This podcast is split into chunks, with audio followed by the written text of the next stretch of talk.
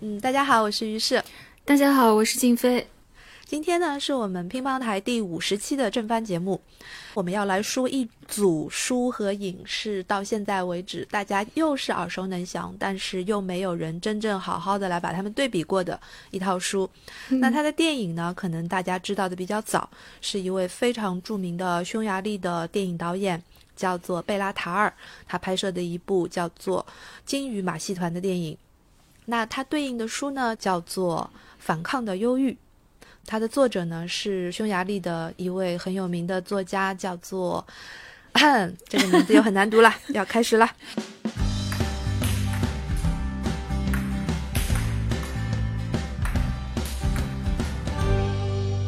我不知道大家知不知道克拉斯诺或卡伊拉斯洛，嗯，我们就把它简对吧？对，我们就把它简称拉斯洛吧。嗯，好的。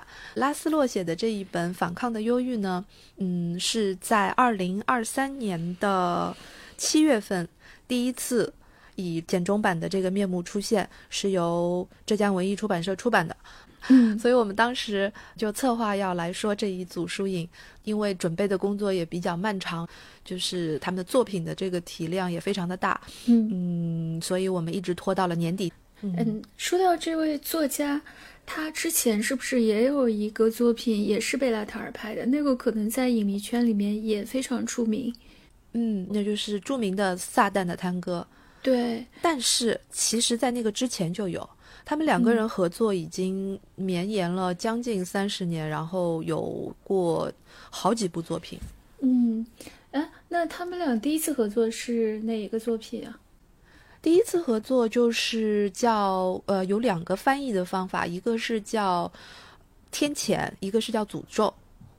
哦，对，那电影应该是诅咒，对，是诅咒这一部片。嗯，他们是从一九八七年的时候就开始合作的，合作的第一部片子就是一九八八年上映的，叫天谴也好，诅咒也好，就是这一部。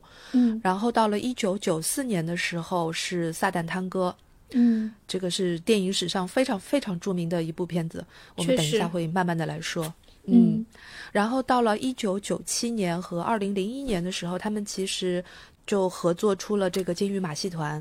嗯，那么第四部呢，就是二零零七年的《来自伦敦的男人》，这个也是拉斯洛写的剧本，贝拉塔尔拍的。然后最后第五部，二零一一年就是贝拉塔尔的风影之作。都灵之马也是拉斯洛做的编剧。哦，这个两个消息我还是今天第一次知道。嗯，因为来自伦敦的男人原来好像是一位英国作家的作品，而且也不是贝拉塔尔第一次改编，其他人像对其他人也拍过这个故事啊，但我不知道这部也是拉斯洛编剧。从某种程度来讲，是一对黄金搭档。如果要说搭档的话，其实还有第三个人，你知道吗？就是他的妻子吗？剪辑和他的剪，嗯，对对对对对，就是贝拉塔尔的妻子。嗯嗯，是这几部电影的监制的这个制片和剪辑。嗯，是的，因为如果我们去看《都灵之马》的这个 crew 里面的成员的话，你会看到导演这一栏的署名上面其实是有两个人的，一个是贝拉塔尔，还有一个叫阿尼亚斯。赫拉尼茨基的其实是他的太太，以及长期以来一直和贝拉塔尔合作的剪辑师，他就没有贝拉塔尔那么盛名在前。对，光芒完全被贝拉塔尔所夺走了，这个我们就不细说了，因为背后的故事我们也不是特别的知道。但是呢，就是要确定的，就是说这个黄金搭档其实不光光是贝拉塔尔和拉斯洛，其中一定会要包含上赫拉尼茨基。嗯。其实贝拉塔尔自己也会相当程度上把他的影片归功于他的组员们，包括我们可能都意识到了他的电影摄影是非常非常出色的，他长期合作的摄影师，还有就是他长期合作的作曲家，这些人都在他的影片当中扮演了很重要的角色。对的，当我们来说到这个贝拉塔尔有多么牛逼的时候，就是他的这个个人风格和他的影像风格，这个风格里面其实就包含着我们刚才说的这个团队的力量。嗯，是的。但是我们因为在谈论电影导演的时候，比较容易把它神圣化，就是把他个人描述成是一个影史神话，但其实这是一个团队的工作。嗯，这和作家的工作不一样。静飞老师先来跟大家来安利一下，就是贝拉塔尔的这个坊间的盛名有多厉害。这个还需要我安利吗？贝拉塔尔这个名字就是很吓人。你听到他的名字，我想首先是在影迷圈哦，包括电影的学习者、爱好者中间啊，这个人就被高高的捧到了神坛上。这么说一点也不为过吧？他可能有几个我们粗看上去比较容易辨识的影像风格，比较容易被大家认出来，也比较容易被大家记住。啊，最直观的感受就是这个人好像只拍黑白电影啊，但是事实上这是一个误解。嗯，早期不是，嗯，对。第二个呢，当然就是他那个标志性的长镜头，所以说可能有了这两个特别有辨识度的标签的话，大家呢又就比较容易把它认为是一种大师的手笔啊。同时呢，他拍摄的这个电影的故事的主题相对来说都比较沉重。或者说，他探讨的议题其实是都是相当严肃的议题。那好家伙，这三个东西叠 buff，这三个东西叠 buff，buff 叠满，对的，你就觉得他不当大师谁当大师呀？啊，当然了，那么关于他电影的争议呢，可能主要多的也就比较集中在，就是说他虽然我看不懂，但是我大受震撼。哇，用在他身上可是太适合了，就。就是你的观感可能会比较矛盾啊，包括我自己也是这样。那当然，就是我们就怎么理解他的电影？他是一个一九五五年出生的人嘛，那么到了今天，他其实已经六十八岁了啊，一个将近古稀之年的电影导演，嗯，在我们今天这样一个时代，好像还是身上有某种过去影像时代的那种光辉吧。对的。其实像贝拉塔尔这个名字如雷贯耳，我大概是在二十年前的时候就听说了。可能我第一部知道他的电影是《撒旦的探戈》，因为它是一个七个小时的黑白电影，这个是一个最大的吸引我去了解他的一个动力。因为像我这样的一个普通的电影观众，对于长镜头并不是那么的感冒。我只是觉得这个片子真的非常的长，嗯，老实说，从那个时候开始，我到现在为止，我都没有胆量说自己一口气把它看完，嗯，没有可能断断续续看了几年都有，嗯，对。昨天于老师跟我说，他说《撒旦探戈》这个片子，我们俩在吐槽，然后我说这个还不是他最长的电影啊，他那个《灿烂探戈》七个小时，于老师我看了两年，我觉得什么电影你要把它这样看？我我可以跟你解释一下我为什么看了两年。嗯，我很想听。这个呢也是跟当时跟那个书是有关的，因为以前我们看的一个很糟糕的一个就是 VCD 还是 DVD 的一个版本的，就是《撒旦的探戈》，当时的那个字幕啦什么的，我觉得也不是特别的到位。看了一个开头了之后，我就看不下去了，我就我就停下来了。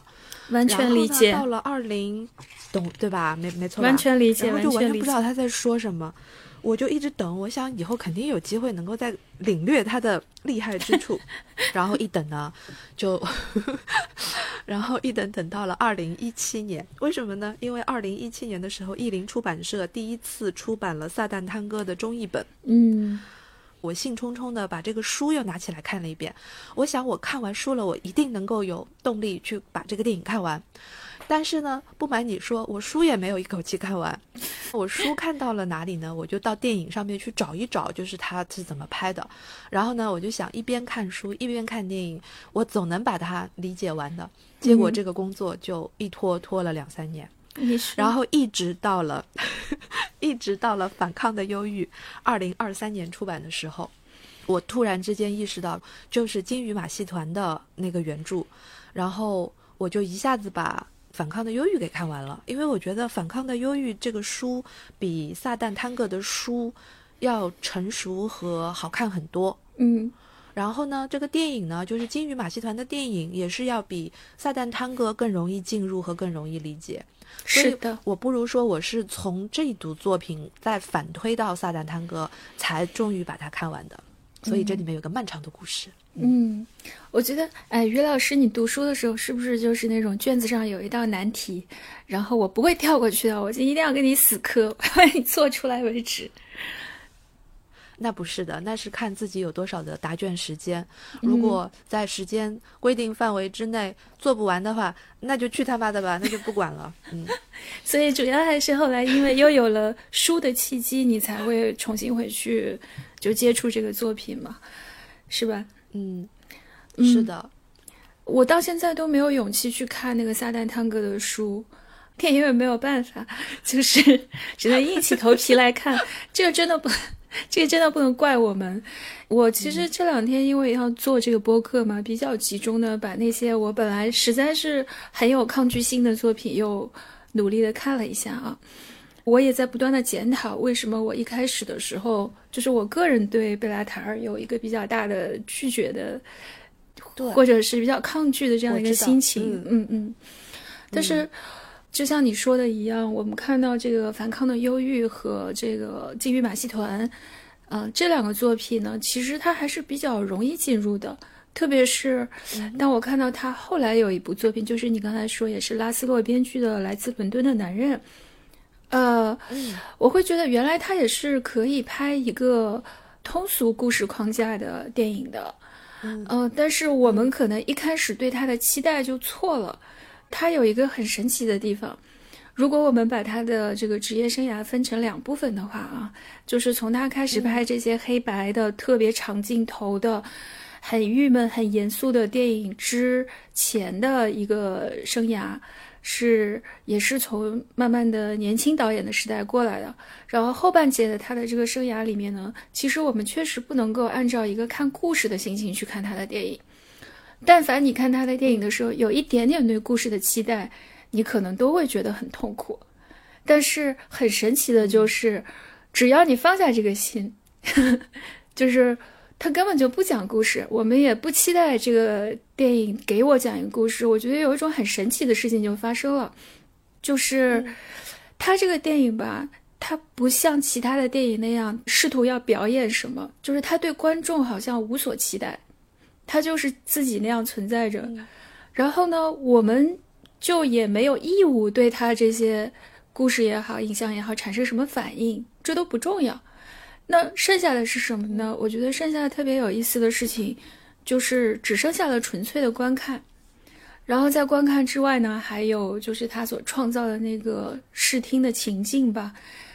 如果用术语一点的话来说。在这种情境当中呢，我就看得很有意思了。就是我会发现他的这个，他的这个世界是怎么样一点一点被描画出来的，然后这些人物他们是怎么在那个世界当中行动的，他们的困境又是什么，就非常的有趣了。对，这是我最近看他的作品的时候稍微能够看进去一点的原因啊。我不知道你现在。是怎么看待他的作品呢？对于贝拉塔尔，他因为创作的时间也很长嘛，嗯，所以这些年我时不时的都会触及到这个导演的作品。有的时候我也会想一想，就是他为什么要这样拍？嗯，尤其是我记得印象最深刻的是二零一一年，他不是拍那个《都灵之马》嘛？对。然后《都灵之马》这个片子，其实我们到很后来才看到的，才有资源才找到。所以我记得好像也就是疫情前大概一两年这个样子左右吧，好像是这样。然后那个时候，我对于贝拉塔尔已经有过撒旦探戈的这个 洗礼、这个印象了。对，洗礼。当时我看《都灵之马》的时候，当然所有的人都会马上联想到尼采。是，所以当时我看那个片子的时候，我有一种很。嗯，我不能说敬畏吧，就是有一种羡慕，有一点点的这种羡慕和敬畏交织在一起的复杂的心情。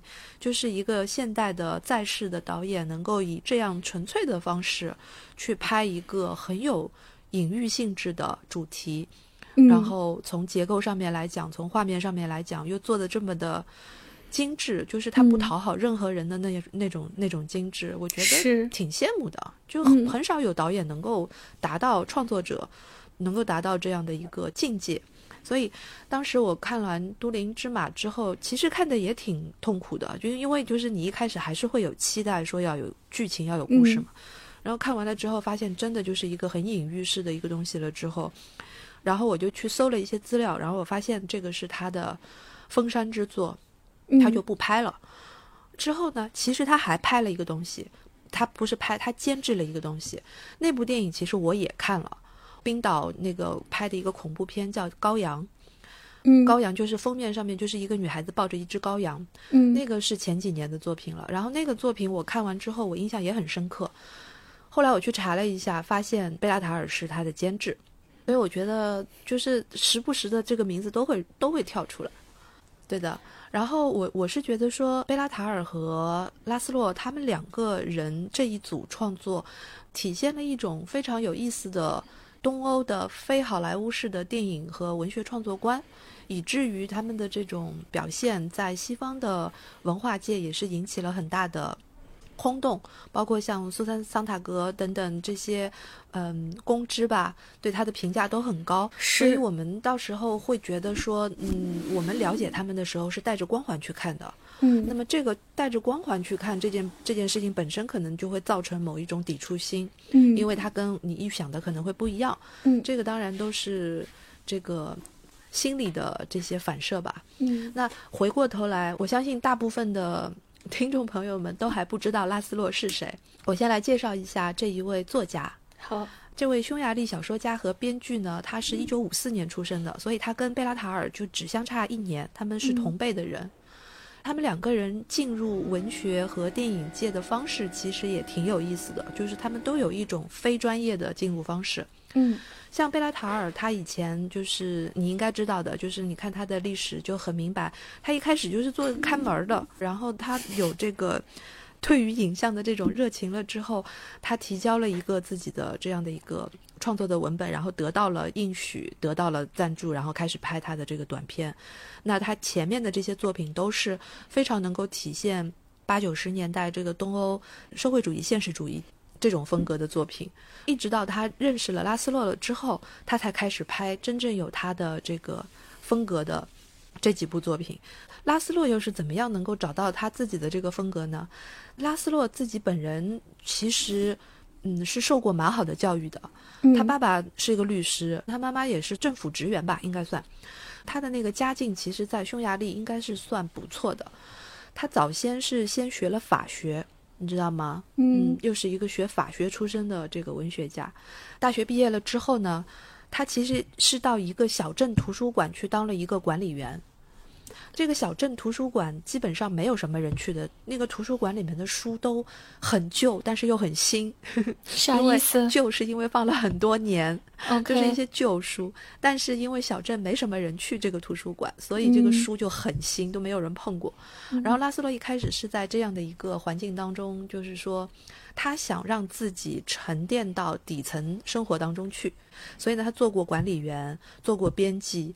因为他们当时有一个政策，就是说上过大学的人要去从军，就是服兵役，所以他还去当过兵。他就各种各样的事情都做过了很多之后，在这些年当中，陆陆续续的在写他的小说。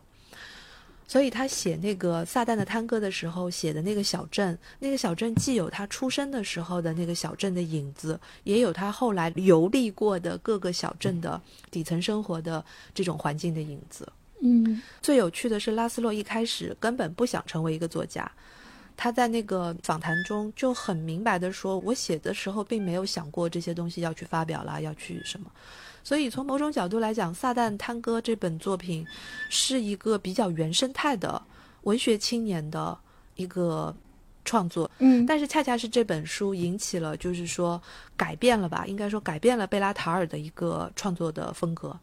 塔尔要决定拍这个片子的时候，他不是去看景嘛？他就去了这个拉斯洛当时待过的那个小镇，就是小时候的那个小镇。嗯，然后看到了那些牛群啦，看到那些就是荒废的小房子啦、荒原的那种景象的时候，他就立刻明白了，就是拉斯洛为什么要写这样的一个东西。嗯，然后他就拍出了这样的一个七小时的作品。他觉得应该就是尽量的去呈现。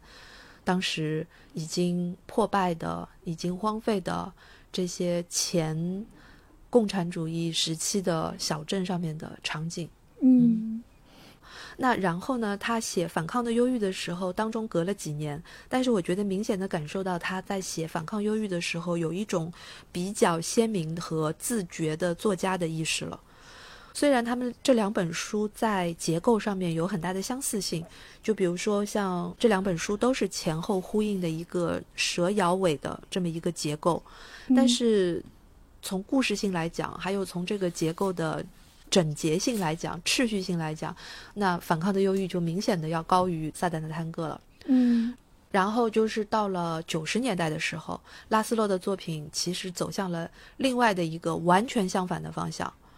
因为到了九十年代的时候，他开始迷上了中国，嗯，所以呢，在九十年代的时候，他就是好多次来了中国和日本，哦，然后他的太太都是对他的太太都是学中文的，所以他后来写的作品呢，叫做就是最有名的一个作品，就是二零零八年写的一个《西王母下凡》，嗯，就明显的是以一个中国和日本的背景为主的这么一个虚构的想象的故事。然后想探索的就是东亚的传统文化的丧失啦之类的这样的一个议题，所以他从二零零几年的时候开始，就写了好几部跟这个之前的作品完全不一样的作品。他作为一个作家，走向了他另外的一条道路，一直到了二零一六年的时候，他写了一个新的小说，叫做。温克海姆男爵归来，这个温克海姆这个名字我们在《撒旦探戈》里面其实是看到过的，因为这个是跟他出生的那个小镇匈牙利的小镇是有密切关系的，所以他一直到就是二零一六年的时候，然后又回到了东欧的这个语境当中去，所以他是这样的一个作家。嗯嗯，好神奇。如果是从奖项上来讲的话，他基本上拿到了匈牙利最高的文学奖，叫克苏特奖。二零一四年拿过美利坚的文学奖，然后到了二零一五年的时候拿了国际布克文学奖。嗯嗯，所以虽然我们看到的中译本只有两本，但是拉斯洛在国际文坛上面其实是一个蛮有分量的作家。啊，那他在你们作家的这个谱系当中的话，他算是一个严肃的文学作家吗？当然，嗯。就是一个非常不容错过的一个作家，但是因为我们看到的作品量还是比较少，基本上从我记得印象非常深刻，就是在二零零几年的时候。于泽明老师在翻《撒旦探戈》的那个时候，我听说就是有这样的一个呃出版的动向，然后他们在说于老师在翻这本书翻得很辛苦什么。那个时候我开始知道有这个作家，然后就等了很多年嘛，嗯，然后一直包括像二零二三年才等到他第二本，也是于泽明老师翻的，嗯，所以我可以想象，就是说他这个引进的难度是很大的，嗯，包括像拉斯洛在做采访的时候。曾经提到过，他的英译本的译者，包括别的语种的译者，都不得不为他的作品创造出一些新的语言，就是说带有拉斯洛和匈牙利式的风格的英语，要深造出一些词汇，然后才能够更好的翻他的作品。嗯，所以我可以想象，就是于泽明老师来翻这两本书的时候，也是面临着同样的很多的翻译上面的难题。嗯。对，我在看《反抗的忧郁》这本书的那个前言，也是余泽明老师写的。他好像说到这件事的。我说句良心话，我觉得就是这一组作品的话，光是看《金鱼马戏团》这个电影的话，可能 get 不到这个作家的原意是什么。所以一定要看这个原著，我才能够明白，就说贝拉塔尔截取了其中的一个片段来做了一个他自己的具有象征意味的创作，二次创作。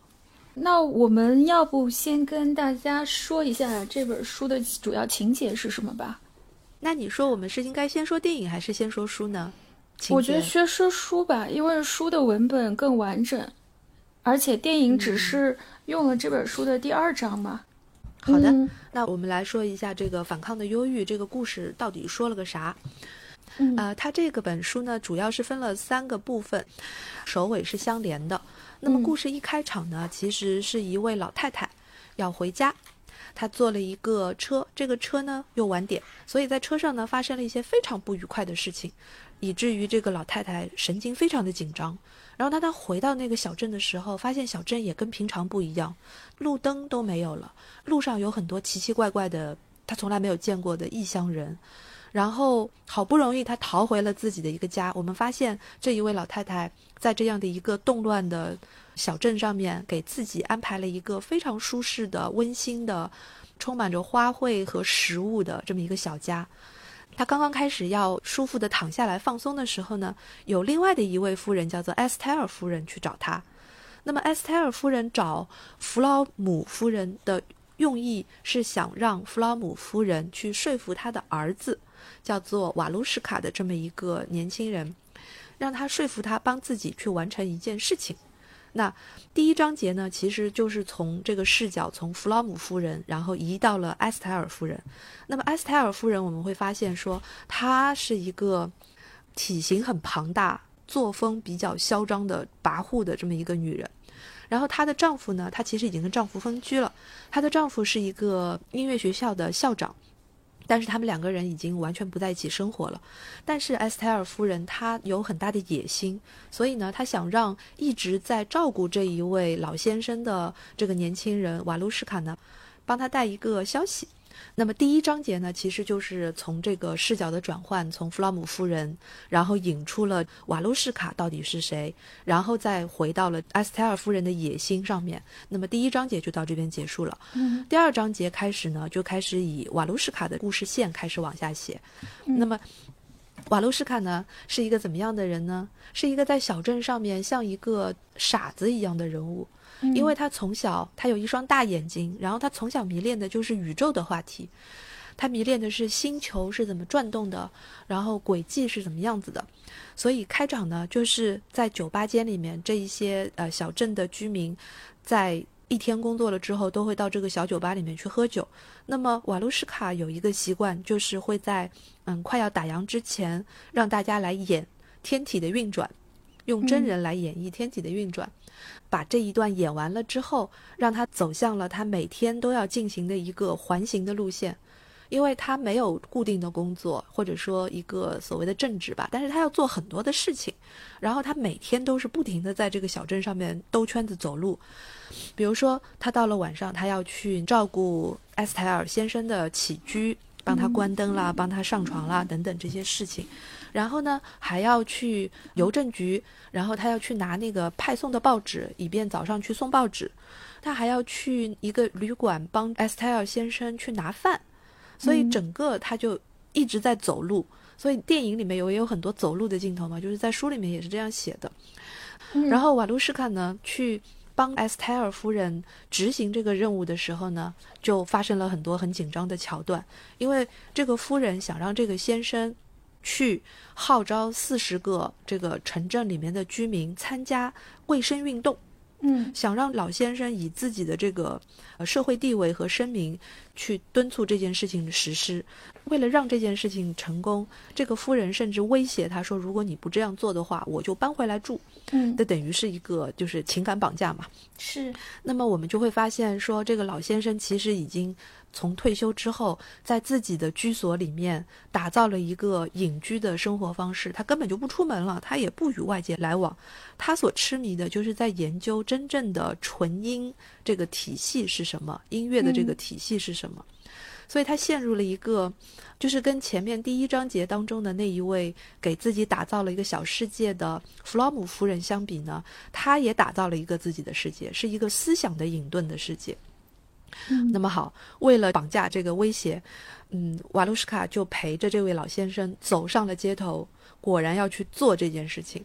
但是，一直到这边为止，我们还没有说到这个金鱼，对不对？对。然后就是在瓦卢什卡那天晚上从头到尾走路的时候呢，他其实已经目睹了这个金鱼马戏团要到这个镇上来做演出的这么一个消息。然后呢，他也。买了这个票去看了一下，所以呢，他很想让老先生也亲眼目睹一下这个上帝的神迹。但事实上，这个上帝的神迹并不是像这个小傻子一样想象的来发挥作用的，因为真正要发生的事情是，呃，金鱼马戏团里面有一个畸形的人，绰号叫王子。这个王子从来没有出现过，不管是在书里面还是在电影里面，这个人物的形象没有出现过，他是一个神秘的。具有不可思议的煽动性的一个暴乱分子的形象，然后就是因为这个王子要出现，所以大家都在疯传说这个小镇里面要出现暴动。那么果然那天晚上就发生了这个暴动的事件。嗯瓦卢什卡呢，因为要去帮这个人做事，帮那个人做事，他就被裹挟到了这个暴民的队列当中，然后跟着这些暴动的人去到了医院，去到了呃什么洗衣机店等等，去参与了、目睹了这些暴民毫无理由的打砸抢这些事情。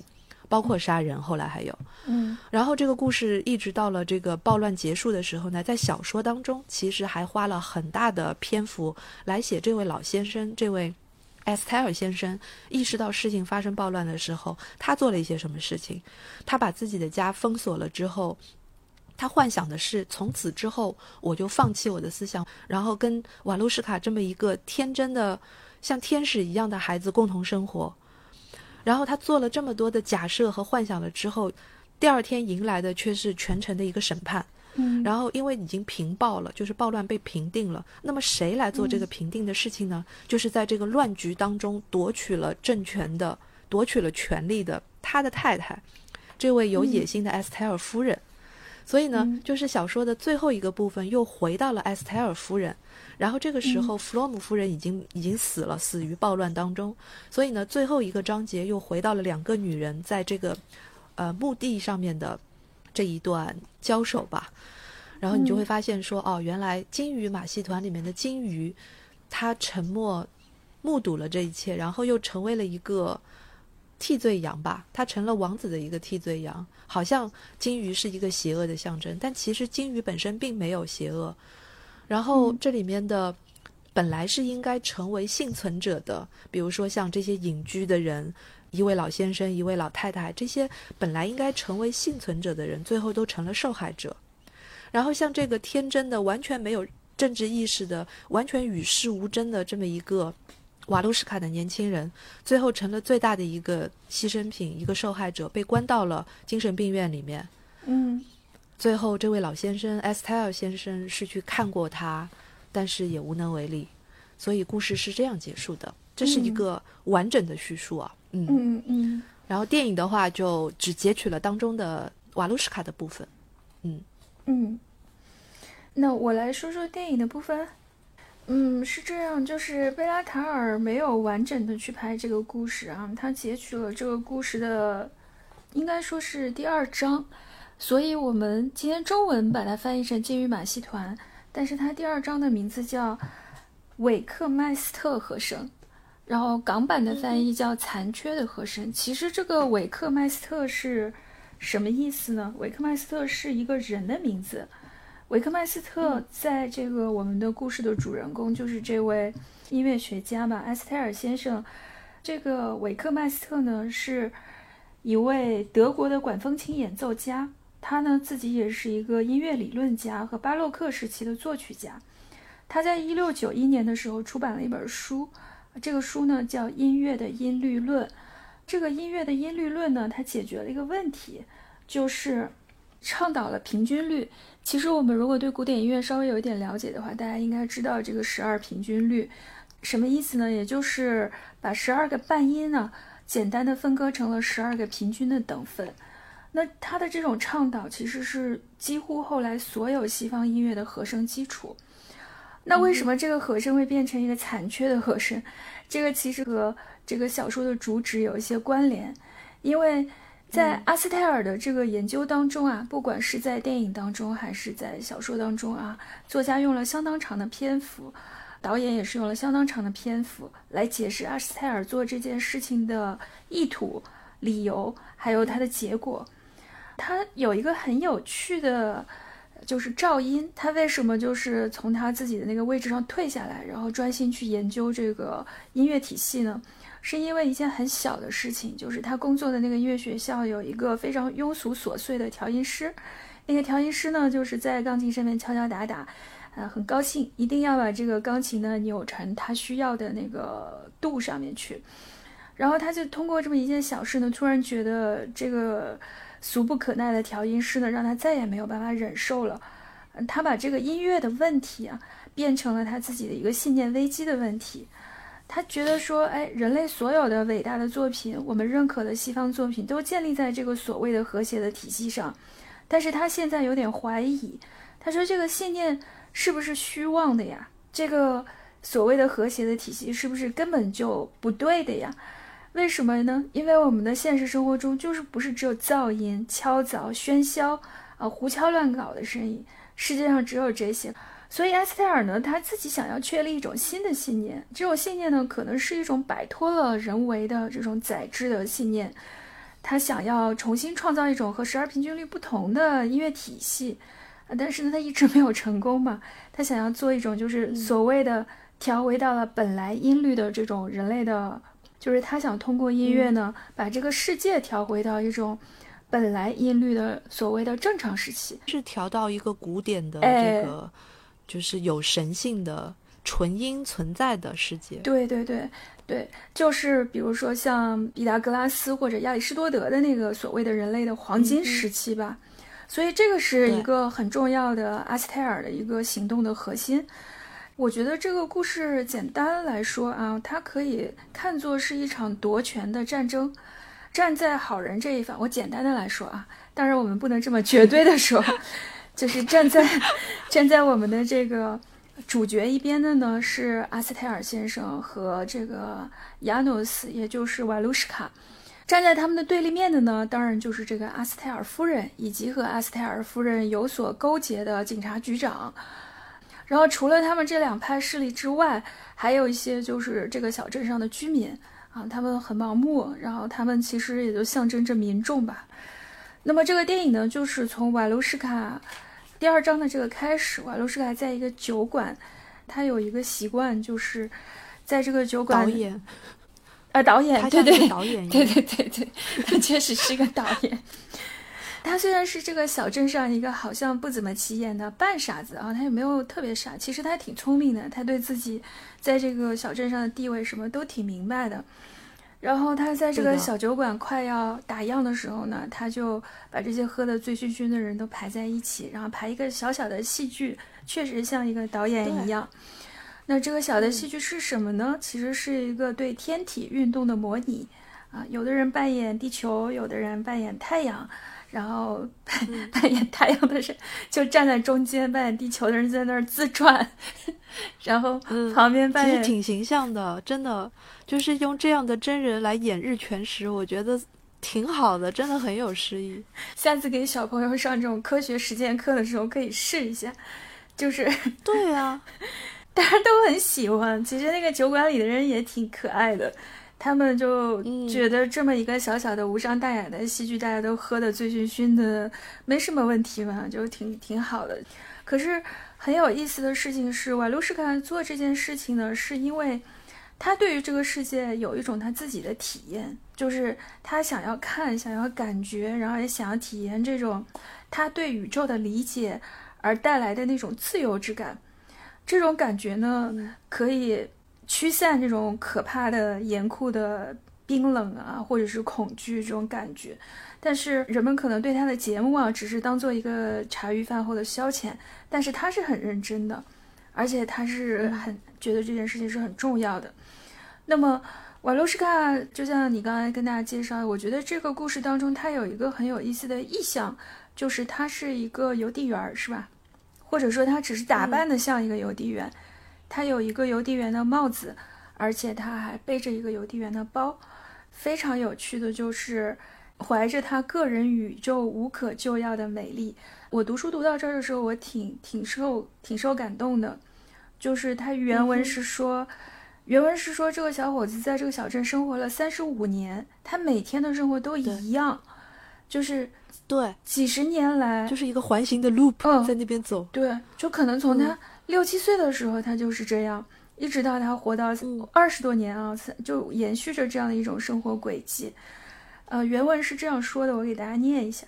他说，几十年来，在他头上顶着的是同一块天空。几十年来，在他脚下踩着的是几乎相同的人行道和小径。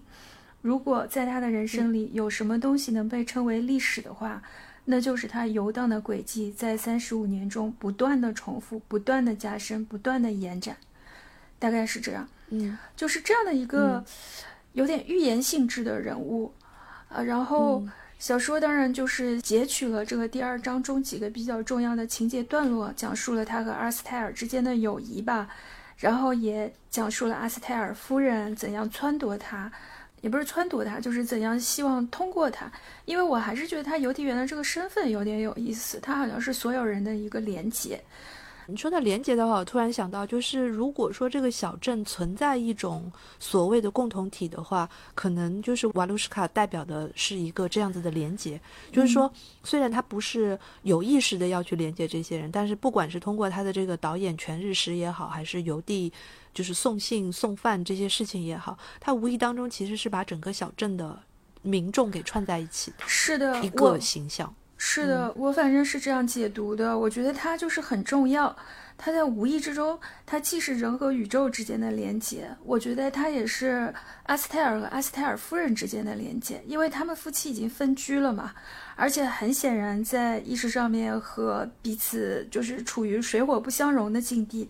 它也是这个夺权派和这种理想派之间的连接，在这个故事中还有一场戏，就是你记不记得那个阿斯泰尔夫人，在那个暴乱前夜派瓦卢什卡去看管警察局长的两个孩子。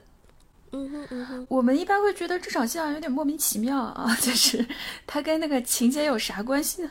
我后来想了一下，小说里其实写的还挺挺明白的，就是他为什么会去做这件事情，也是因为受到了这一位夫人的命令。嗯，其实意意味着就是说，他其实已经在掌控了警察局长这么一个重要的官员。警察局长为什么那天没有办法回去带自己的孩子？是因为警察局长被他灌醉了。为什么这位夫人要把警察局长灌醉？就是为了趁乱夺取这些局长、这些市长本该用的那些权利。对，我觉得简单化的说啊，他其实就是一个政治 政治预言，就是最后他夺权了。但是就说到这场戏嘛。我觉得这场戏如果放在整个故事里面来看的话，你会发现只有瓦卢什卡是这种成人和孩子之间的连接，包括到了最后的暴乱那场戏，它也是暴徒和平民之间的连接。到了这个故事结尾啊，当然就是贝拉塔尔的处理和拉斯洛的处理是一样的，就是这样一个重要的能够把所有人，他可能是无意中把所有人连接起来的人，被大家关进了精神病院。就不存在了，嗯，那他下场相当的相当的悲惨。他是一个如此纯良的人，他没有害过任何人，他对世界也没有什么不好的看法，一直在帮助他人的人就被关进了精神病院。大概是是这样的一个这样的一个大大的简化过的故事。对的，就基本上是把埃斯泰尔夫人夺权的这一段完全虚化了，嗯，甚至于在贝拉塔尔的电影当中，暴乱这件事情描写的也相当的，就是影像上面来讲，相当的象征意义化，它没有很落实到某一件，比如说具体的诉求，或者是，比如说他们是有首领啦，他们是怎么样，他表现的还是非常的含糊的。因为他把第一章整个删掉了嘛，所以在电影当中，阿斯泰尔夫人出现的时间很晚，大概就是过了好几场戏以后她才出现。他还给她起了个名字叫什么婶婶。嗯，我觉得是因为那个时候的字幕就是他没有看过小说，所以看他可能叫的就是叔叔婶婶这样一种尊称吧，就是乡里乡乡间的那种尊称，然后就直接翻成了叔叔跟婶婶。反正就是他把这个角色吧，就是他的动机什么，完全的没解释清楚，所以看电影真的非常让人困扰，非常让人困扰。里面那个只箱子，你记不记得？那只箱子我也看了一头雾水，因为这个夫人让他把这个箱子带给。这个老先生，老先生就能明白他的意思了。对啊，我想那个箱子里面到底是个啥？然后那个箱子，其实，在小说里写的非常的明白，就是他们夫妻之间有一个所有的人都知道的一个假象，就是分居了之后，因为在在这种乡间，这个肯定是一个丑闻嘛，所以这个夫人为了遮掩这个丑闻，就假装她还是在帮丈夫洗衣服。所以呢，就是每一次都是要让瓦卢什卡这个纯良的少年帮他传递这些衣物。但是在这个威胁当中，里面他就说得很清楚，说这次里面放的是我自己的衣物，嗯，如果他不按照我说的去做，我就拿着这个箱子住回去。所以这个箱子在这里是这个威胁的这个意喻，对但是在电影里面是完全看不懂。就真的看不懂。而且我觉得阿斯泰尔夫人的这个意图是很重要的，在整个故事当中，为什么会有鲸鱼马戏团？为什么呢？甚至都是他叫来的，就是只有在小说中才写的明明白白，就是鲸鱼马戏团乃至其中这个危险的王子都是这位夫人叫来的。其实他才是所有事情的肇因，而且就是，嗯他是为什么会请来这个马戏团呢？因为这个马戏团的名声已经不好了。这之前大家就在传言说这家奇怪的马戏团出现在哪里，哪里就会发生过骚乱。可是呢，这位夫人呢，因为她不在这个势力中心了，啊，她的丈夫是有名望，她只是想利用她丈夫的名望重回，甚至是攫取更大的权权利力。对，所以她就亲自找到，并且邀请这家声名狼藉的马戏团来城里演出，所以才有京剧马戏团进镇这件事儿。这位夫人原来呢，她有一个职位啊，她她这个职位真的很搞笑，她是社会主义国家的哎特点。对对对，就真的非常非常社会主义。她是妇委会主任，然后跟她丈夫分居了以后，她就很狼狈，她就住在一个国防军校里面，嗯，月付租金那个出租屋里面，所以她很着急呀、她就 其实她就，而且她是个，而且她是个那么有权力欲的雄心勃勃的女人。我们看阿斯泰尔夫人得到了什么啊？她才花了仅仅十四天，她就变成了市政府的书记，她就变成了这个小镇上的一把手。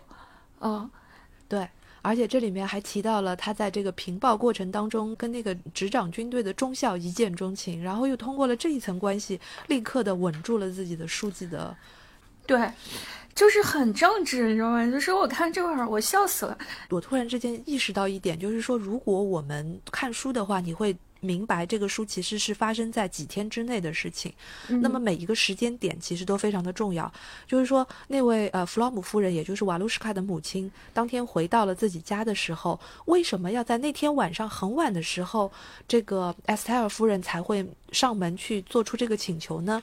是因为那天晚上金鱼马戏团已经进来了，已经进到小镇里来了。嗯嗯嗯，然后所以他才会那么晚上门，因为他要卡那个时间点呢，嗯，他要卡这个呃马戏团已经进来了，但是暴乱还没有开始，然后只有明天下午四点之前。要让这个埃斯泰尔先生达成这些事件，所以你回过头去想，你才会意识到说，哦，他在卡点，因为他有一盘棋要下，嗯，否其实则为什么就是要下午四点之前？好奇怪哦。哦，你说的这个你提醒我了，就是我们一直读到尾声，我们才想起来开头的那个设计是怎么回事。因为到尾声他不是成功了吗？他就可得意了，他就一边在想他干的太英明了。对，他他算好了，他就想这个暴乱呢，如果开始了以后，他后来又把那个中校吧叫来，其实也是他叫来的。但是这个解放部队如果来的太早的话，那这个暴乱呢，没错，最多就是一个骚乱啊，砸几扇窗户，第二天谁也不会在意。然后如果这个，部队来太晚呢，这个战争又有点不可控，他的计划也就受挫了。所以他这一切都是他精心的、细致的、绞尽脑汁筹划出来的，最终把自己搞到了这个权力高位上。嗯，对的，而且就是我们刚才说，它很有社会主义国家的那个那个现实主义的特点嘛，就是嗯他这个妇委会的这个主任之外，他想怎么夺权呢？他想通过一个公共卫生整治的这么一个事情。对对对对，因为这个时候我们就必须要说到这个 这个故事，也就是拉斯洛写这两本书的的时候的这个东欧的时代背景。嗯因为匈牙利大家也知道嘛，然后他其实是在八九年的时候，就是苏共他们已经开始瓦解了。嗯嗯，那么从八九年开始，一直到九十年代初期的时候，整个东欧的格局，他们的政局就是发生了很多的动荡，以至于就是像匈牙利的这些曾经的农业和工业的城镇，就都荒废了，然后他们也都没有更多的钱，所以呢，就是市政功能就都不行了，没有人来做这些最基础的这些公共的服务的工作。所以呢，就是在我们小说当中，其实花了很多的笔墨去写这个小城当中遍地都是垃圾这件事情。所以，埃斯泰尔夫人她要夺权的一个契机，就是她要鼓励大家去做公共卫生运动。然后很搞笑，就是在第一章的时候，就是弗拉姆夫人听到她说要去做这个公共卫生、打扫卫生这件事情的时候，就是正常人的第一个反应就是零下二十几度，十二月份的时候，你叫我们去打扫卫生，然后。哎，弗洛姆夫人太天真了，她完全没有想到，在这个没有政治智慧的 对幌子之后，有这么大的一盘棋要下。对，是这样子的。所以他最后就死了。你别说，但是弗洛姆夫人的死还真的是一个意外，是一个意外，不是在这个埃斯泰尔对，不是在埃斯泰尔夫人的预算当中的。就是我读到这个结尾的时候，说回你刚才那个社会背景吧。我读到结尾的时候，我笑死了，你知道吧？因为实在是太太社会主义了。这个夫人她就是搞运动嘛，就是，她就开始搞运动，她就雄心勃勃地说，这个小镇以后呢，就一定会蒸蒸日上，然后也向前啊。先干净的庭院就是这个运动的一部分，然后再接下来他要干嘛呢？他就要大家搞一个整洁的家，等等等等。我觉得，如果从象征意义上面来说啊，你看阿斯泰尔夫人的前夫其实是一位音乐家，然后她离开了这个音乐家之后，她后来不是想要离婚嘛？就是她丈夫完全不重要，被她扫地出门，关到什么储藏间去了，她已经没有利用价值了，就可以离婚了。对，但是你看她新结盟的这个盟友，其实是个军人，就是中校，对啊，是一个 军政府。这个故事告诉我了们，想夺权的人应该应该跟哪些人联姻或者是联手？你仔细想想，你会觉得特别的讽刺。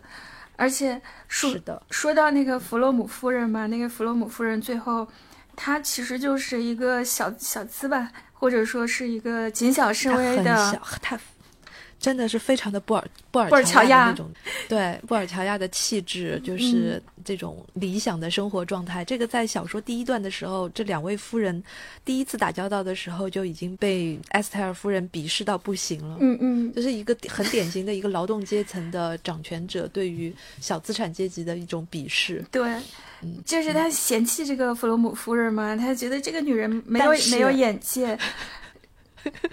但是最后弗洛姆夫人死了之后，嗯，他从他的库存里面，就是他们家不是有很多很丰盛的库存吗？对，他拿走了弗洛姆夫人精心制作的朗姆酒水煮樱桃。对，尾声的第一句话就是说阿斯泰尔夫人喜欢吃朗姆酒味的水煮樱桃，然后后面还很详细的写来他是怎么砸磨这个好吃的樱桃的，就是有一种你看，这个某某掌权者攫取了某某人的。某某阶层的利益，利益了之后，哎，反正他就变成一个垫脚石吧。嗯，对，一旦成为了既得利益，他就可以去品味这件东西，他曾经鄙视过的那些东西的美好了。他不是真的鄙视这些东西，他是愤恨为什么这些东西被小资所 所享用，他传说中的阶级仇恨呢？这真的很好玩儿，所以我就觉得，就是说，嗯，《反抗的忧郁》这本书，它的那可读性和那个可理解性就要比《撒旦的探戈》要高很多。对，为什么我这么说呢？因为《撒旦探戈》它其实里面写的是一群彼此之间没有差别的普通老百姓，然后其中有一个小骗子，然后他就发表了一通演讲了之后，蛊惑了所有穷人的心，然后给他们画了一个大饼，说我你们跟着我走。就有好日子过，就会有钱，就会有房子，就会有吃的，然后这群人就跟着他走了。所以就是。撒旦的探戈那个里面还没有那么强烈的一个就是阶级性之间的权力的关系，但是在反抗的忧郁里面就写的非常的明白，而且它其实已经囊括了很多的不同的面相，比如说像埃斯泰尔夫人，她就是一个对政治有野心的这么一个无产阶级斗士，然后呢，像埃斯泰尔先生呢，就是一个很典型的知识分子，嗯，一个文艺的知识分子。他始终是想说，啊，我通过思考，我通过文艺能够获取一个真知，然后就能够明明白世界是怎么一回事等等。但其实他是失败了，他他隐遁了。然后又有像小资产阶级这个独善其身，就足够的这么一个弗洛姆夫人。嗯，然后还有就是瓦卢什卡，瓦卢什卡，我觉得是一个很耐人寻味的一个角色，就是他像一个天真的看到真相，他看到的是宇宙的真相，但是这本书告诉我们的是，他最后看到了人的真相，所以他崩溃了。嗯嗯，其实所有的这个故事当中的描述啊，包括这个故事最后的结尾，确实还是要结合当时匈牙利的历史时间来谈。就是这位作家和这位导演，他们是经历了就是匈牙利的共产主义和苏联统治那个时候和后面的那个转型期的。你想，二战以后，其实匈牙利就被苏联占领了嘛？哎，和我们的这个近现代史的历史基本上大致是重合的。占领，嗯。它实行的是一种苏式的社会主义制度吧。到了一九五六年的时候，其实爆发过一次匈牙利革命，但是那次革命呢，对的，嗯，被苏联镇压下去了。到了一九八九年这个非常敏感的时期，他跟着那个苏联解体的事情，也是经历了一波大的政治和经济转型。嗯，匈牙利转为了共和国，在那个时候。对的，呃，那个时候也是从一党制转成了多党制嘛，然后整个经济也开始往市场经济过渡了。我觉得这些东西吧，对我们来说其实是不难理解的。我们对于八十年代和九十年代的回忆的当中，其实我们的就是国内的回忆也很有这方面的特点。就是你比如说撒旦探戈去蛊惑大家，给画了一个大饼，说我们去哪里开始新生活，抛弃这个已经没有希望的这个乡村了。那你想，就是我们在呃城市化跟经济化的这个过程当中，有多少村庄里的人都是一波一波的离开了，嗯，然后进到了一个完全无知的世界，从头开始改变自己的农民的身份，进入一个城市生活打工，然后。看看自己当初向往的那个大饼是有还是无，这不是就是很平行的吗？嗯，但这大饼我们就觉得这个味儿似曾相识，这个味儿就很熟悉，饼味儿很像，对吧？然后这就让我想到导演了。我们说会儿导演，就是。导演大概就年轻的时候吧，你看他就是七年的时候，他还在拍那个关于匈牙利社会工人党的纪录片嘛，就很左派的这种这种拍法。然后，其实，在他拍我们今天看到的这种特别贝拉塔尔式的电影之前啊，他也是拍这种有点像半纪录片式的电影。嗯，我看了他有一部电影，就和你刚才说的那种假先知的那个意思很像。就是一种虚假的承诺，叫《积木人生》。这个片子是一九八二年拍的，也是他第一部用职业演员演出的电影。嗯，其实他进电影学院之前已经有很好的这个剧情片的基础了，可是当时因为没有学术背景嘛，电影制作人也没有人资助他，只能在进学校镀个金。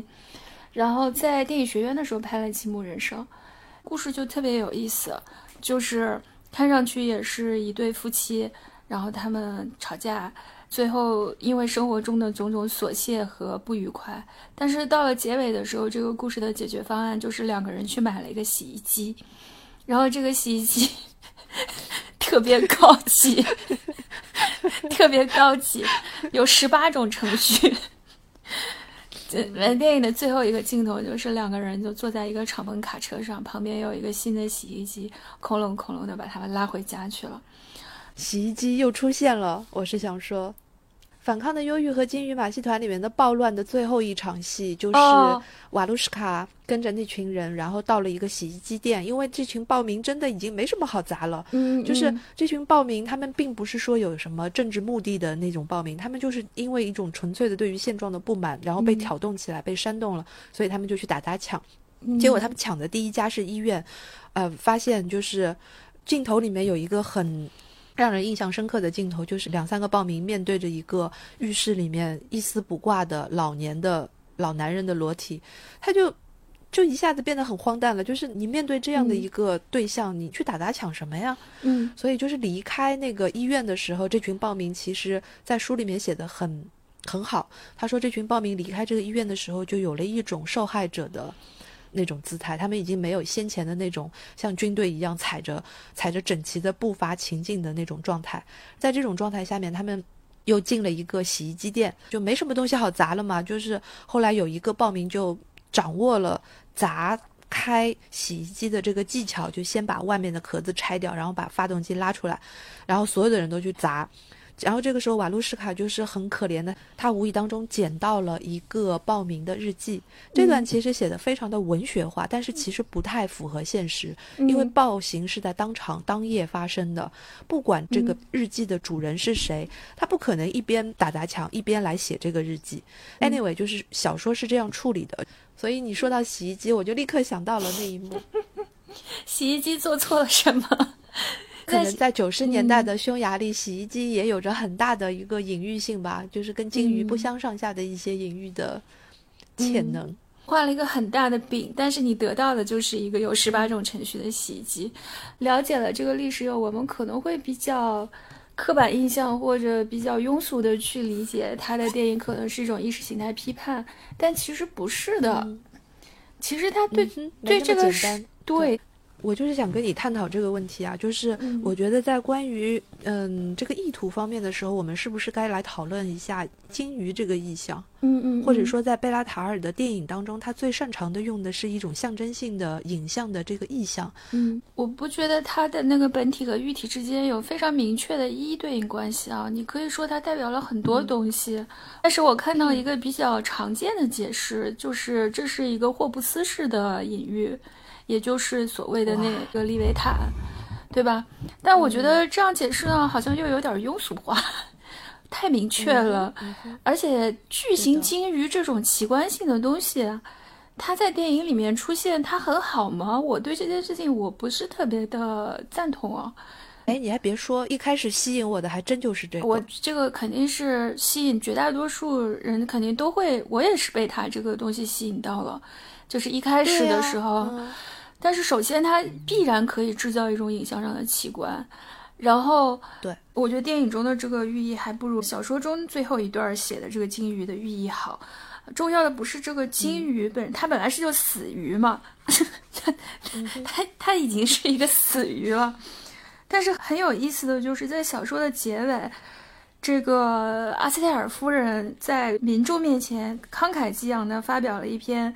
这个说弗洛姆夫人是英雄的演说，这就更讽刺了。嗯哼，这就更讽刺了。是，接下来小说笔锋一转啊，我觉得最后一段写的真的很牛，大概就是他花了四五页的时间在讲，对吧？他花了四五页的时间在讲这个生物体是怎么样慢慢的被这个小说原文叫什么腐烂之奴，所谓的腐烂之奴应该是指微生物吧，就把这些生物体慢慢的降解掉。而且，嗯哼，最后他就说这些东西他们就荡然无存了。可是呢，他连一粒原子都未曾丢失，而那个曾经存在、再也无法重现的帝国，最终也永远的消失了。啊，这还不是他最牛的地方。我觉得他最后一句话写的非常厉害，他就说：“正如这本书现在在这里正被侵蚀消化一样，此时此刻，这是最后一个词，就结束了。”嗯，我觉得就是这这个这个尸体的消失，就这个金鱼之腐烂，是嗯，它其实这个作为隐喻来讲，它有多重的指向。然后你说的这个帝国，对吧？一个帝国的瓦解，然后原子每一个原子的重新组合，因为一粒原子都没有丢失。那么它瓦解了之后发生了什么呢？它会有一个变革。嗯嗯。其实，那这个马戏团是打着一个金鱼的旗号，它里面真正有吸引力或者说有能量的一个东西，并不是这条死鱼，而是隐匿在黑暗当中，从来都没有露出过脸的一个畸形人。是。那么这些其实都可以就是串在一起来做这个庞大的隐喻系统。是。的，所以如果你一定说它象征着什么，象征着什么，我觉得就太浅表了。就是我们可能还是要把它放在这个整体里面去看。嗯，还有一种说法，不是圣经约拿，约拿跟金鱼也是一种隐喻嘛？所以有有有一种解读也会把这个故事当中的金鱼和瓦卢什卡演绎成，或者说解释成是在匈牙利的这个当时的语境当中的一个信徒和一个。呃，上帝 神性的一个关系。嗯，我觉得这个角度来说也成立，其实也成立，没有什么对错，就看单看你个人的文化背景是什么，然后你怎么去解读它。对的，对，我不觉得这里面有什么对错的问题啊。然后，不过说实在的，虽然贝拉塔尔拍的是这种电影啊，我们说回电影。然后他可能，比如说像《都灵之马》，好像有一些神学上的寓意。我反而觉得他的电影就是跟神学还挺远的，他那种……嗯，我觉得反而是跟哲学的关系会更深一点吧，是吧？就是说一些本质的问题吧，或者说是本质认知论这些东西。就我觉得说，如果把他和塔可夫斯基做个对比的话，这种对比就非常明显。就是塔可夫斯基简直是一个万物有灵论，就他给你看，这就是对，他给你看，这就是一个有神的世界。就神无处不在，塔尔的世界是什么神？就是只有只有被困住的人，然后只有这种偏僻的、荒芜的、凄惨的生存处境，什么都没有，就是非常的虚无。我曾经就是看到有一段的时候，我在想啊，就是我不知道这两位创作者之间有没有互相影响的一些证据。嗯，然后就是那一段，瓦卢什卡偷听到了那个王子跟马戏团团长他们的对谈，然后这个王子就说到了废墟的理念，他说他喜欢让一切都沦为废墟，在废墟中包含了各种各样的建造，因此失望和谎言就像冰块里的空气。在建造之中，所有的东西都只完成了一半；而在废墟之中，所有的东西都变得完整。嗯，所以王子他知道的是为什么所谓的整体是并不存在的。那么瓦卢什卡听到这一段的时候，他整个一天的感受，还有他以前对于世界的认知、对于神的认知，比如说他认为金鱼就是一个神的这个很有趣的一次创造等等。这些所有的感受就是轰然坍塌，他觉得自己从来都没有那样无助过。嗯，他觉得王子好像说出了某一种他以前从来没有领会到的一种清醒。嗯，其实王子开启了另外一个视角，就是玩家视角。如果大家在这故事中都是 NPC 的话，呃，王子是个玩家视角，就这种视角就更更更造反派一点。就是因为说到这个塔尔，他好像这种虚无主义，还有包括很多人在评论拉斯洛的时候，都会说这个作家也是一个虚无的，就是悲观论者等等。我倒是觉得不是这样，我不太认同拉斯洛是一个悲观主义的作家。就尤其是像王子的这种，就是对于废墟的这种描写，还有就是我们说回这个文学方面的事情啊，就是如果我看文本的话，我会觉得拉斯洛是一个。沉溺于思维的曲折和无穷尽的这样的一个作家，就是大家所有的人都会说拉斯洛的文本难读，是因为他的长句。但是我觉得这个长句所反映的是他的思维的这个动线非常的漫长跟曲折。嗯，所以体现在文字上面，好像是每一个句子都很长，但是他的长句跟那些法国作家的长句不一样。嗯，它不是一个描写性的或者是抒情性质的感性的一个长句，而是一个思想的不停的颠覆之前的思想的这么一个过程的体现。有一段很明显就是在暴乱发生了之后，呃，埃斯泰尔先生那个老先生逃回了家了之后，他就开始把那个房间都封起来，用那个钉子钉钉子这件事就写了几十页。他为什么钉钉子要写几十页？就是因为这个事情对于埃斯泰尔先生来讲，他经历了好几次的心理的反复。首先，他认为他意识到自己的可笑，就是自己对于工具的使用一无所知。然后他会意识到，所谓世界的最终的解决方案可能。完全不是他以前对于这些问题的理性思考所能够达成的。嗯嗯，他通过这些动作，然后意识到了这些问题，意识到了这个他以前有的这个逻辑推理的这些东西的无无能。然后这些事情完成了之后呢，他坐在那边休息，然后又进行到了另外的一个层次的这个思想。嗯，因为他当时。就就想到了外面的世界是什么样子的，已经成为一个腐败之地了嘛。所以呢，他就更加坚定的是要回到自己的内心的这个堡垒。它里面有一句话，他说，他必须放弃想要干预，就是干预外面的世界。他必须放弃想要干预的强迫的强烈的愿望，因为行动的高贵意义已经被意义的彻底缺失侵蚀殆尽。嗯，然后他。思想到了这么一个地段的时候，就是意义已经被被抹杀了。这个时候，他又做了一件什么事情呢？他意识到他接下去想要放弃思考，想要在内心的堡垒的时候呢，他就觉得理解了瓦卢什卡的意义，他理解了瓦卢什卡这些年来对于他的忠诚和爱，然后意味着什么，所以他就开始又忙忙碌碌的开始想准备给瓦卢什卡住的那个房间，想要去烧火，想要去怎样。这整个这一段几十页，其实这位这位先生经历了一次，嗯，自己跟世界之间，还有自己跟瓦卢什卡的关系之间的好几次的这个意义的更改。如果你说他这个段落写的非常的细腻也好，或者说有很多长句的转折也好，我觉得这些都都是表象。他他其实反映的是拉斯洛这作为一个作家对于人的这种思想的。可能性，他真的是已经想到了非常非常细的地步。他想到了一个老先生在这样的一个场景当中可能会有的各种思想的动摇，他就把它全都写下来，所以他才会那么的长。嗯，这个是一种文学性的表述，是吧？嗯嗯嗯。所以我不认为这个单纯的可以归咎于说，或者说定论为是一个悲观的表述。我我觉得不是，它是一个思想的过程。嗯，哎，我还看到有一种说法啊，大家说拉斯洛因为句子写的长，所以呢，这个贝拉塔尔的长镜头就跟他很契合。我觉得这个联想也太粗糙了，而且就好像根本就是两码事。这个联想，呃，对，是两码事。而且就是老实说，贝拉塔尔的长镜头跟我刚才所表述的这个拉斯洛的长句和长段落所要。所要体现的内容的这个容量，完全的、完全的不相等啊！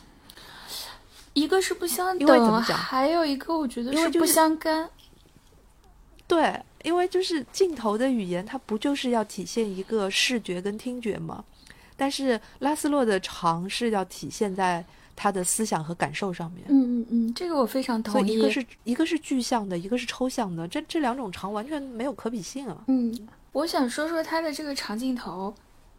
我们说完了拉斯洛的长句子，然后我们就说这个长句和那个塔尔的长镜头根本不是一回事儿嘛。因为说到说到贝拉塔尔这种长镜头吧，这个其实对于做电影的人来说并不陌生。他其实有一个前辈啊，也是一位匈牙利导演，年纪要比他大一些，呃，大了十几岁吧，叫杨索。嗯，杨索的这个电影吧，就是我非常不喜欢的那种长镜头调度。他可能就是把这个摄影机架在一个轨道上面，然后单场的这样子推拉摇移啊，去做景别切分，然后把这个戏就拍完了。当时贝拉塔尔的这种长镜头初看之下，我觉得首先就是有一种非常强的压迫感。我当时不喜欢他到什么程度啊？就是我在想，这就是一种影像法西斯啊，他强迫你去。对这个去承受这个镜头内的时间，又有一种非常，呃，非常不容置疑的，好像是那种高高在上的权威的口吻。所以一开始我确实是很难很难 get 到它到底好在哪里。相比之下的话，像塔可夫斯基其实也是拍长镜头，对吧？那么，嗯，我就会觉得好接受很多，因为而且他们的影像质地也相差很多。就是一开始的时候。我并没有觉得他像大家说的那么神乎其神，对我来说，他的电影是有一个接受史的。然后，我想我们如果要理解他的长镜头的话，我们可能稍微的要解释一下，就是电影当中的长镜头到底是怎么回事啊？其实这个词它原来是个法语，它和长没有没有关系，它叫 plan sequence，段落的意思。对对对，哎呀，这个于老师真的是电影理论杠杠的。然后，哎，不知道为什么他先翻译成英语，然后再翻译成中文的时候就变成了长镜头。但是它的这种长呢，其实是一种空间上的完整。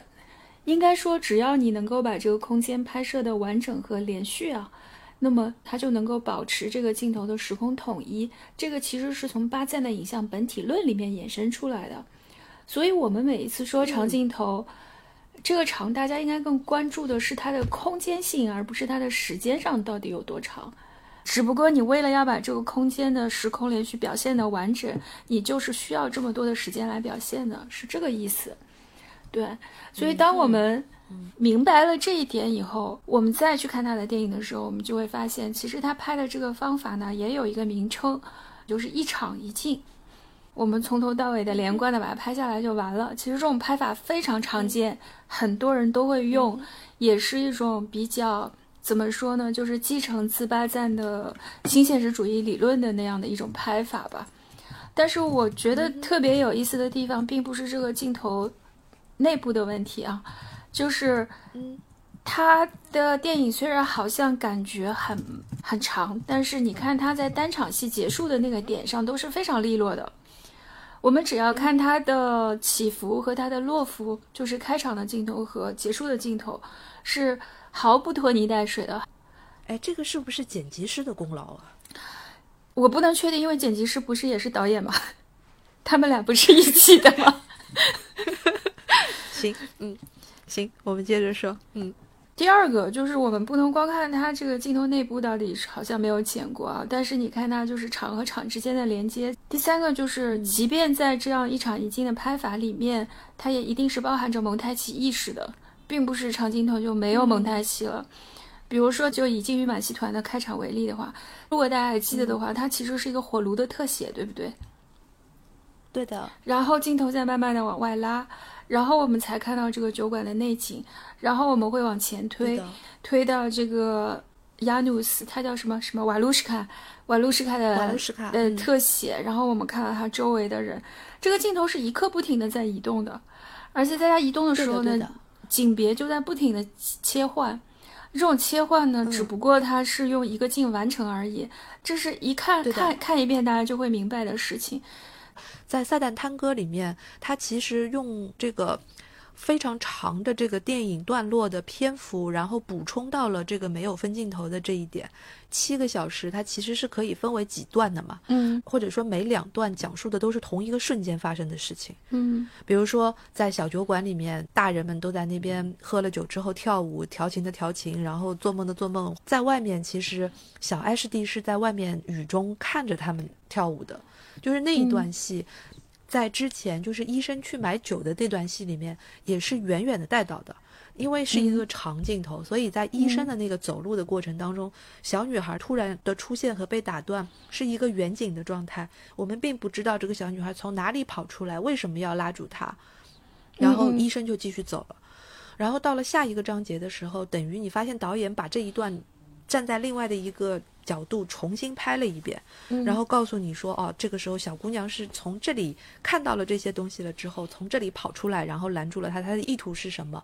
然后最后等医生走了，她接着走上她自己的绝路，就是就是到墓园自杀。嗯，就是。”看起来好像是没有分镜头来支撑这些长镜头，但是至少是在《撒旦探戈》里面，它是用了更多的篇幅和手法来补充到了这个多视角的叙述吧。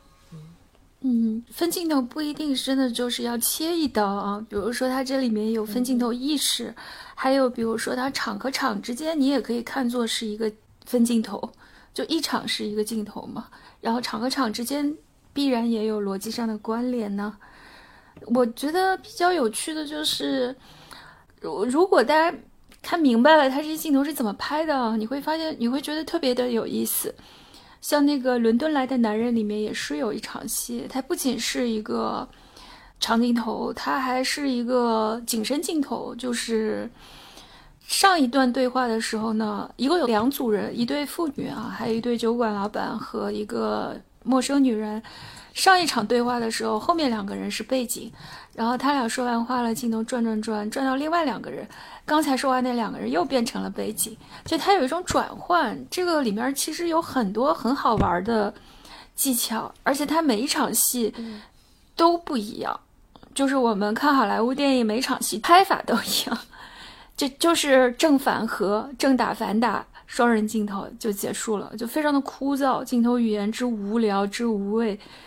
但是它这个地方，每一场戏都有自己一个独特的设计，因为它的景别变化本身就包含了信息的变化，然后它这种景别变化之间的逻辑关系依然是一个蒙太奇逻辑，我还是以金鱼马戏团为例，就是它有一个标志性的镜头啊，就是瓦卢什卡走到广场上看到金鱼的那一场戏，拍的很很长，很棒吧？因为它游动了很多的角落，嗯，然后广场上面三三两两的就站着很多人嘛，那其实他们是黄牛，对不对？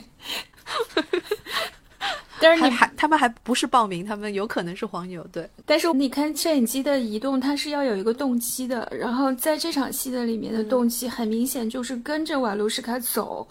然后在他走动的过程当中呢，这一群一群一群的人就构成了非常丰富的段落，就是很有节奏的。对他有的时候他会基本上。镜头往前推，它就会变成特写，然后你会看到他们的表情，有的时候会变成侧跟，然后再变成背跟，然后再变成中景，再变成全景，最后当这个主角停下来的时候，我们看向他看向的方向，就是一个卡车门在慢慢的被摇下来，我们看到了鲸鱼，就整个段落一气呵成，一定是经过非常，就这个怎么说呢？这个又要说到新浪潮那个时候了。他们这些人呢，就觉得说这才是标志性的考验你导演功力的一种能力，或者说一种技巧。这种技巧叫做场面调度。所以法国人就说，那种好莱坞导演他们都不能叫导演，他们拍片子就是把剧本上写的东西拍下来就行了。但是真正的导演是要有场面调度能力的，这种叫做黑阿丽萨德赫，就是把什么什么东西实现出来的人。那个时候觉得说你这样你才配称是一个导演，要不然你你跟文学家有什么区别，对吧？人家都剧本都写好了，你你照着拍不就完了吗？你只是把这个文字变成画面而已。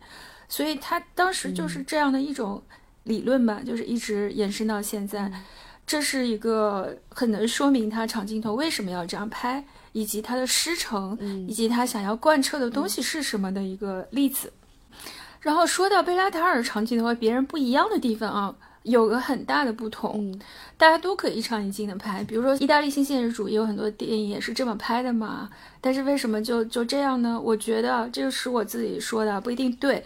就是你看贝拉塔尔的这个拍法，他是把过场戏和主要的戏都一模一样的拍，什么意思？什么意思？比如说，我要传达一个情节，比如我说亚诺斯离开了家，然后去照顾阿斯泰尔，那么这当中是不是包含着一个过场戏？就是我要拍他离开家，然后我要拍他走路，然后我要拍他进到阿斯泰尔家，那这是不是三场戏？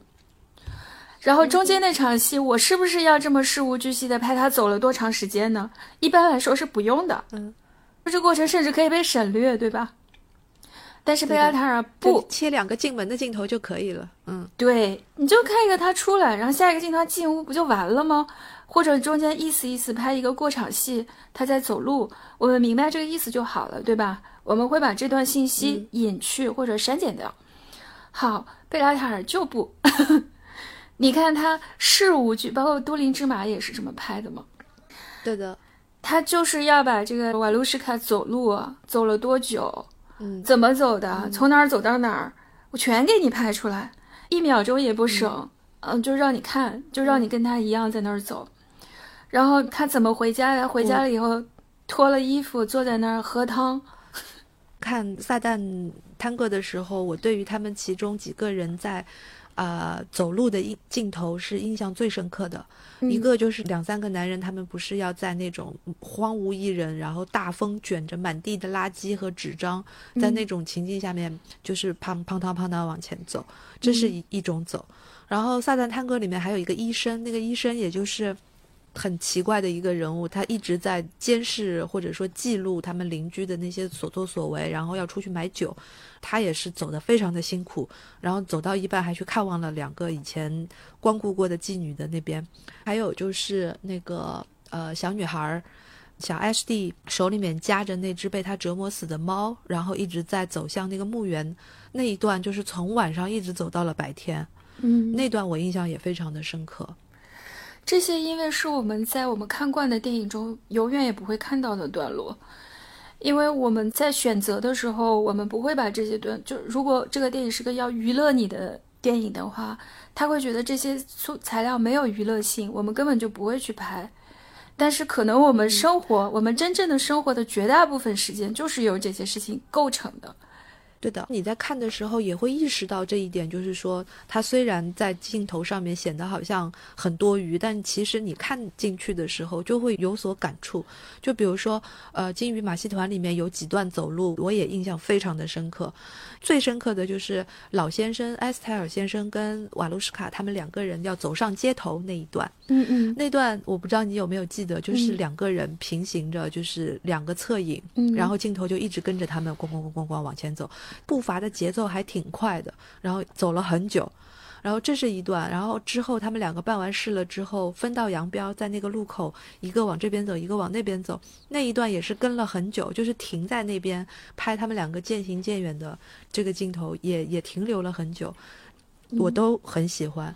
后来我去看书的时候，我特地去找了这两个段落。嗯，看看当时书里面是怎么写的。嗯，结果我发现说贝拉塔尔还是做了很多他自己的就是改动的。嗯，因为在小说里面，埃斯泰尔老先生当时已经几个月没有出过家门了，甚至一直都是卧床的状态，所以他出门这件事情可真是费了老劲了。嗯，瓦卢什卡陪着他走的时候，其实是陪着一个步履蹒跚的老先生在走。嗯，走的一开始是走的非常的慢，迟疑。然后困难，走到街角的时候还要停下来让他喘喘气，然后他们说说话，等等等等，就这些在电影当中，因为就是前因后果都没有办法交代的这么的详细，所以他就直接改成了两个人哐当哐当哐当哐当往前走。嗯，影迷们应该最津津乐道的就是暴民们的那段行走了。嗯嗯嗯，这个拍法和这个意图最明显的片子就应该是《多林之马》，就是你看他。怼着那个码头，然后就是这个过程十分的漫长。他不追赶情节，而且他这样一做吧，他就会把每个镜头的重要性给拉平了。就在他这儿呢，没有什么戏比另外一场戏是要更重要的，每场戏的质地都是重要的。嗯，这个观点挺有意思的。嗯，是吧？是吧？每一场戏都是均质的，都是一样重要的，而且都被他赋予了一样的地位。哎，不过说虽然说他那个走路啊，然后这种镜头，但并拍的并不无聊。哎，对呀。对啊，所以我会很喜欢看他拍的走路的镜头，是我最喜欢的。就是塔尔的电影里面，我最喜欢看的是走路的镜头，是吧？他拍的小酒馆里面的喝酒的、跳舞的，我都不喜欢，对话我也不喜欢。但是走路我觉得很好看，是吧？对你也不知道，反正就是一个人在那儿走，但就是欲罢不能，一直看下去。嗯，就挺好看的，对，嗯。然后还有就是他具体拍电影的时候的一些。拍摄吧，就是我们看到他这个电影，可能第一个是摄影会非常漂亮。比如说他为什么会选择黑白，对吧？这个有标准答案吗？会选择黑白？我觉得还是很有必要性的。就是他其实电影越拍到后面越抽象，就越离离情节和人物越远越远，那就是更接近一个寓言而不是一个故事。所以他这种画面上的抽象性可能也是必要的。第二个就是，第二就是我看了一个纪录片，叫《我曾是拍电影的人》还是什么，就是讲他拍《都灵之马》的一些幕后。那个片子，嗯，对，有两个事情给我印象很深啊。一个就是，嗯，其实他的摄制组人并不多，他的拍摄要求却非常的精准。比如说，他整个组里我没有看到灯光师，他有摄影师，然后有摄影助手，那么。机械组呢，就拿了一个巨大的工业风扇，就比如说我们在《多林之马》里面看到的那些扬尘，看到的那些树叶，都是人造出来的。那为了要让这个扬尘达到效果呢，其实他是租了一个直升飞机，在那儿把这个风鼓起来。你能看到他对自己不需要的东西，他是完全不在意的。他很要的东西，就是对构图和画面那种非常细致的要求，是很严苛的。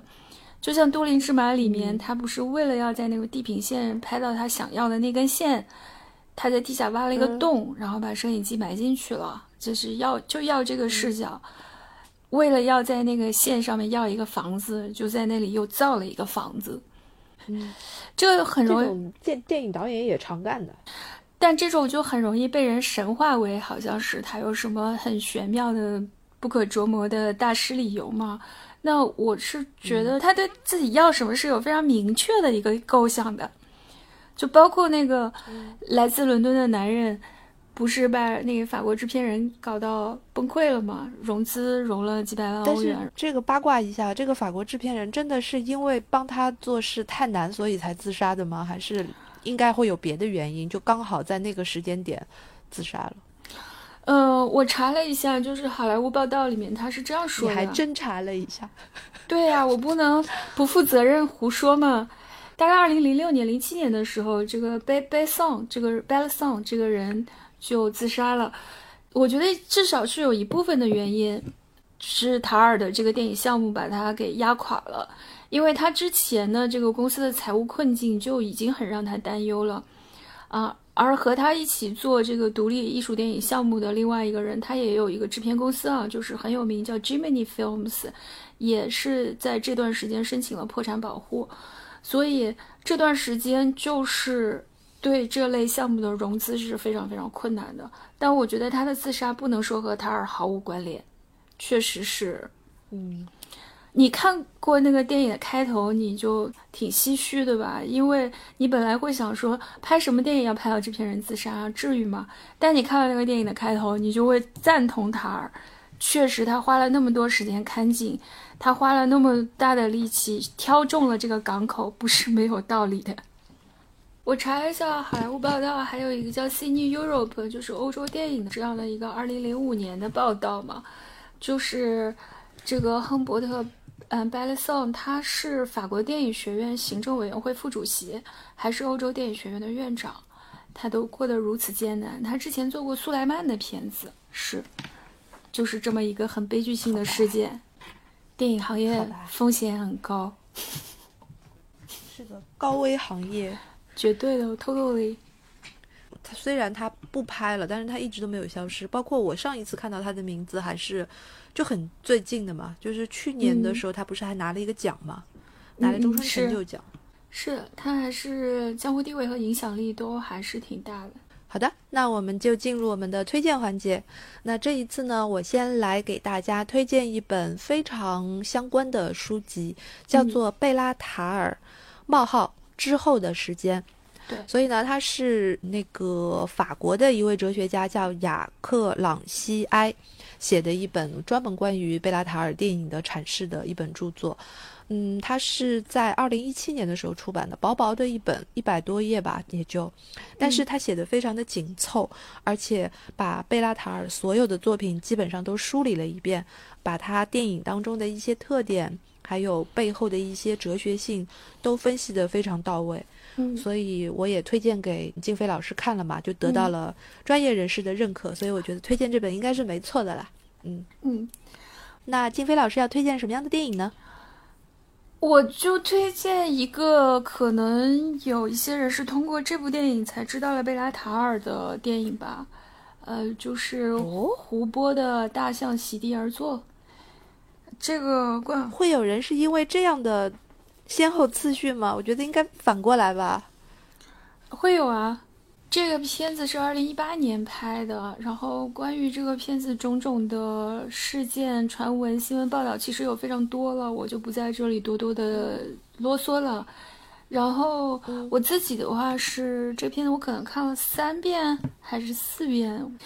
第一遍的时候是一个非常草略的粗剪版，然后很多镜头都还有瑕疵，什么穿帮都挺多的。